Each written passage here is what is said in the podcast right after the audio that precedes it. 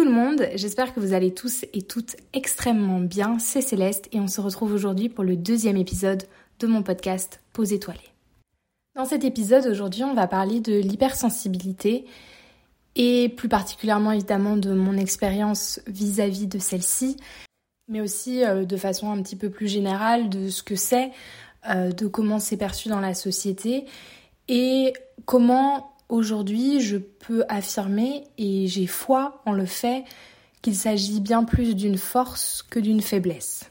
Pour commencer cet épisode, j'aimerais citer euh, Gustave Flaubert avec une citation extrêmement connue lorsqu'il s'agit de parler d'hypersensibilité, puisque Gustave Flaubert dit Je suis doué d'une sensibilité absurde, ce qui érafle les autres me déchire.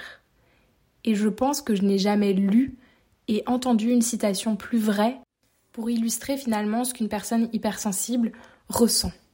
Alors l'hypersensibilité, ce n'est pas une maladie, ce n'est pas une tare, ce n'est pas un défaut, c'est plus une caractéristique, un tempérament du caractère de quelqu'un. Euh, ça fait partie de lui, il ne sait pas l'effacer, il ne sait pas l'oublier. Une personne hypersensible ressent les choses de façon plus forte que les autres. Une personne hypersensible, elle est sensible à la lumière, au son, à la chaleur, au froid, euh, à des stimulations externes, mais aussi à des sentiments, à des tempêtes d'émotions qu'on ne parvient pas finalement à contrôler. Si on doit parler maintenant en termes de chiffres, dans le monde entier, il y aurait 15 à 20% de personnes hypersensibles, ce qui est énorme, contrairement à ce qu'on pense. Personnellement, je crois que j'ai toujours su que j'étais plus sensible que la moyenne.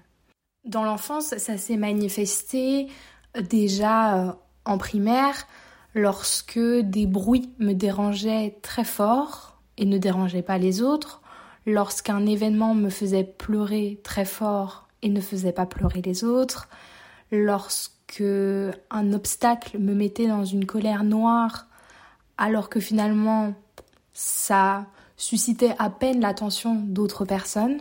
Et j'ai toujours été en proie à ces tempêtes émotionnelles, à ces tempêtes de sentiments que je me sentais incapable de contrôler et qui se traduisaient uniquement par des grosses crises de larmes et d'angoisse. Alors quand on est enfant, verbaliser tout ça et comprendre tout ça, bah c'est très compliqué et c'est même impossible à faire. Donc pendant très longtemps, je vais être dans l'incompréhension de qui je suis, de pourquoi je ressens les choses de cette manière-là, et finalement, est-ce qu'on peut guérir de ça? Parce que c'est longtemps quelque chose qui va me poursuivre, ce, cette obsession pour la guérison, ce, truc de je ne veux plus ressentir ça, je ne veux plus être aussi sensible, je ne veux plus ça. Et c'est seulement aujourd'hui que je peux considérer que c'est un don, un cadeau qu'on m'a fait parce que pendant des années, je vais voir ça comme un obstacle à la vie, comme une incapacité d'avoir des interactions sociales normales, comme une incapacité de réussir professionnellement, parce que je me disais, mais c'est impossible que je puisse être épanouie quelque part quand je ressens autant les émotions, ok, positives, mais aussi les émotions négatives. Je crois que je commence à entendre parler d'hypersensibilité quand j'ai l'âge de 17 ans. Je ne vais jamais en entendre parler avant, je ne vais jamais m'intéresser à l'hypersensibilité ou me dire en réalité que je ressens juste les choses de façon un peu plus forte que les autres. Parce qu'en réalité, je crois que c'est commun à beaucoup de personnes hypersensibles. Moi, jusqu'à mes 17 ans, je vais être persuadée d'avoir un problème et d'être folle. Il y a évidemment plusieurs types de personnes hypersensibles. Pour ma part, l'hypersensibilité, elle a très souvent été de pair avec des moments de dépression et d'anxiété.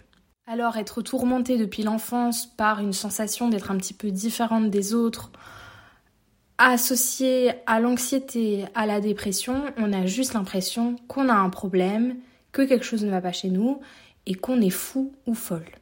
Aujourd'hui, je pense qu'on a la chance d'être dans un monde et dans une génération où on est de plus en plus renseigné euh, sur l'hypersensibilité et où les gens font preuve de parfois un petit peu plus de patience et de compréhension.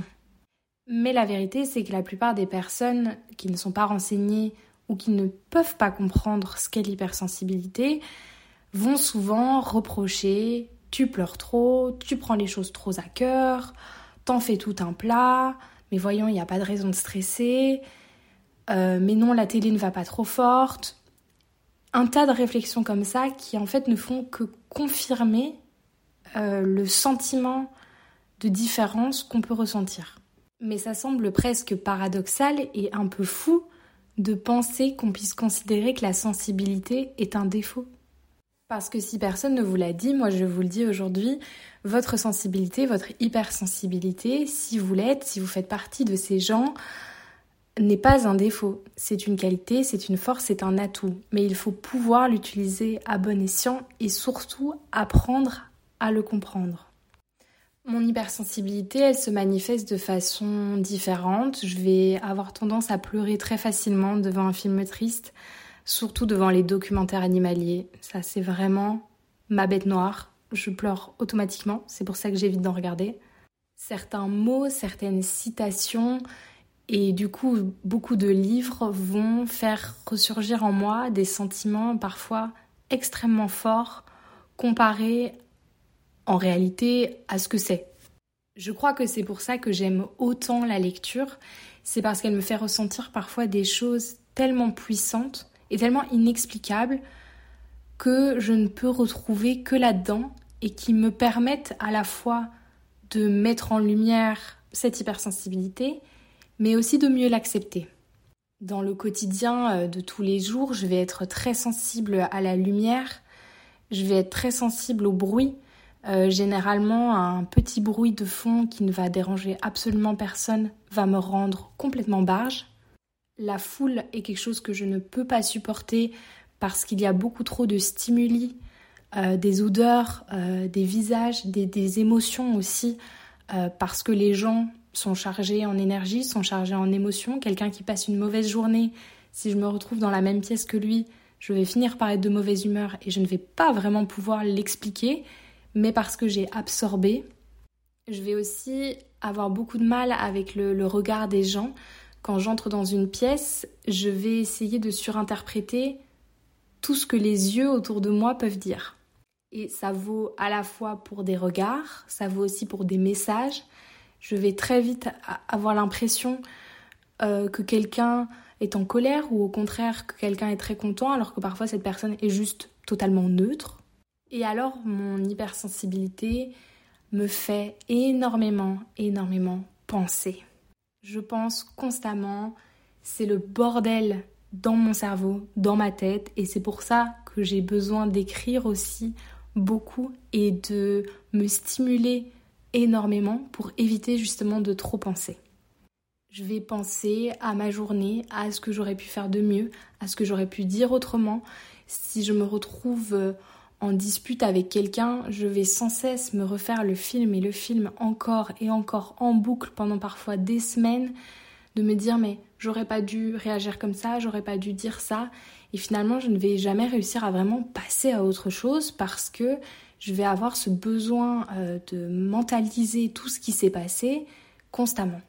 Je pense qu'on peut aussi parler d'anxiété et de dépression quand on parle d'hypersensibilité. Euh, et l'anxiété, je pense, le stress sont souvent, mais pas toujours, et je ne m'avancerai pas là-dessus puisque je ne suis pas médecin, euh, ni psychologue, ni autre chose.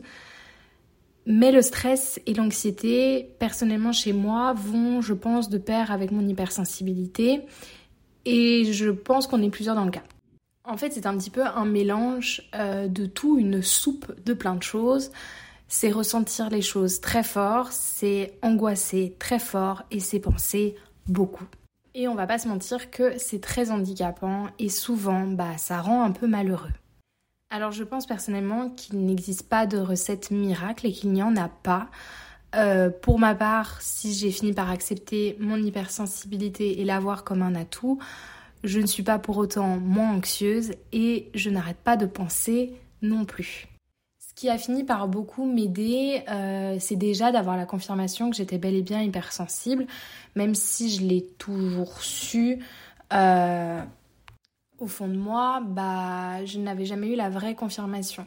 Et c'est en allant voir une psychologue, en discutant avec elle, en faisant plusieurs euh, séances, qu'on est arrivé à cette conclusion que j'étais bel et bien hypersensible et quelque part, ça m'a soulagée de quelque chose parce que j'ai pu poser un mot sur cet afflux d'émotions. Ce qui m'a aidé aussi, c'est de beaucoup lire sur l'hypersensibilité, d'écouter des témoignages, de regarder des vidéos, euh, également de pratiquer un petit peu de méditation pour les, les moments où justement c'est trop et c'est juste beaucoup trop, ça devient insupportable. Euh, j'ai besoin aussi de m'isoler parfois et être entourée de gens qui le comprennent, c'est essentiel comprendre que après avoir été à un festival, j'ai besoin de deux jours dans ma chambre seule pour me ressourcer. Mais je vous assure que votre hypersensibilité, c'est un cadeau. Un moment de bonheur, vous allez le vivre pleinement, vous allez le ressentir pleinement et quelque part, ça remplit, ça nourrit votre âme au plus profond.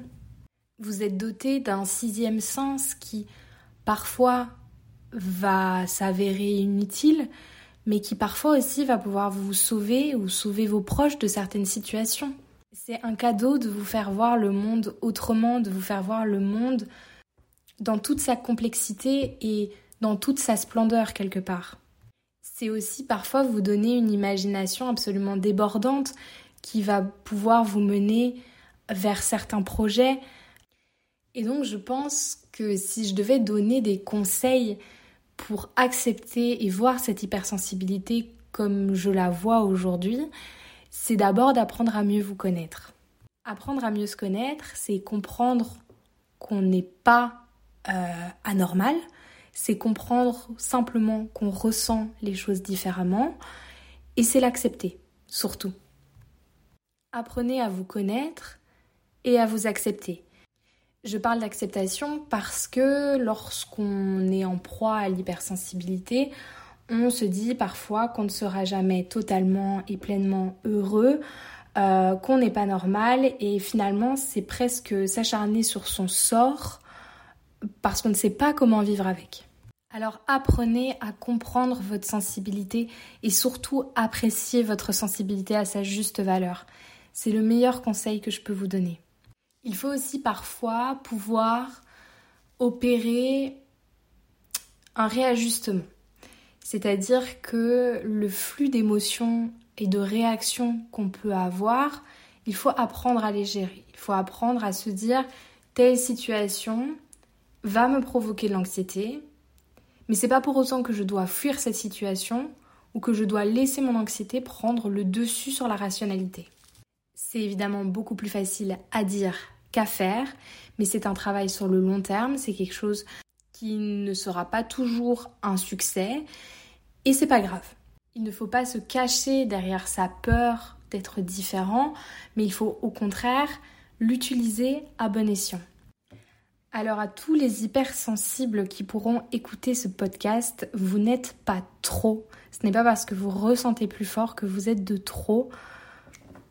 Vous n'êtes pas bizarre, vous êtes tout à fait normaux.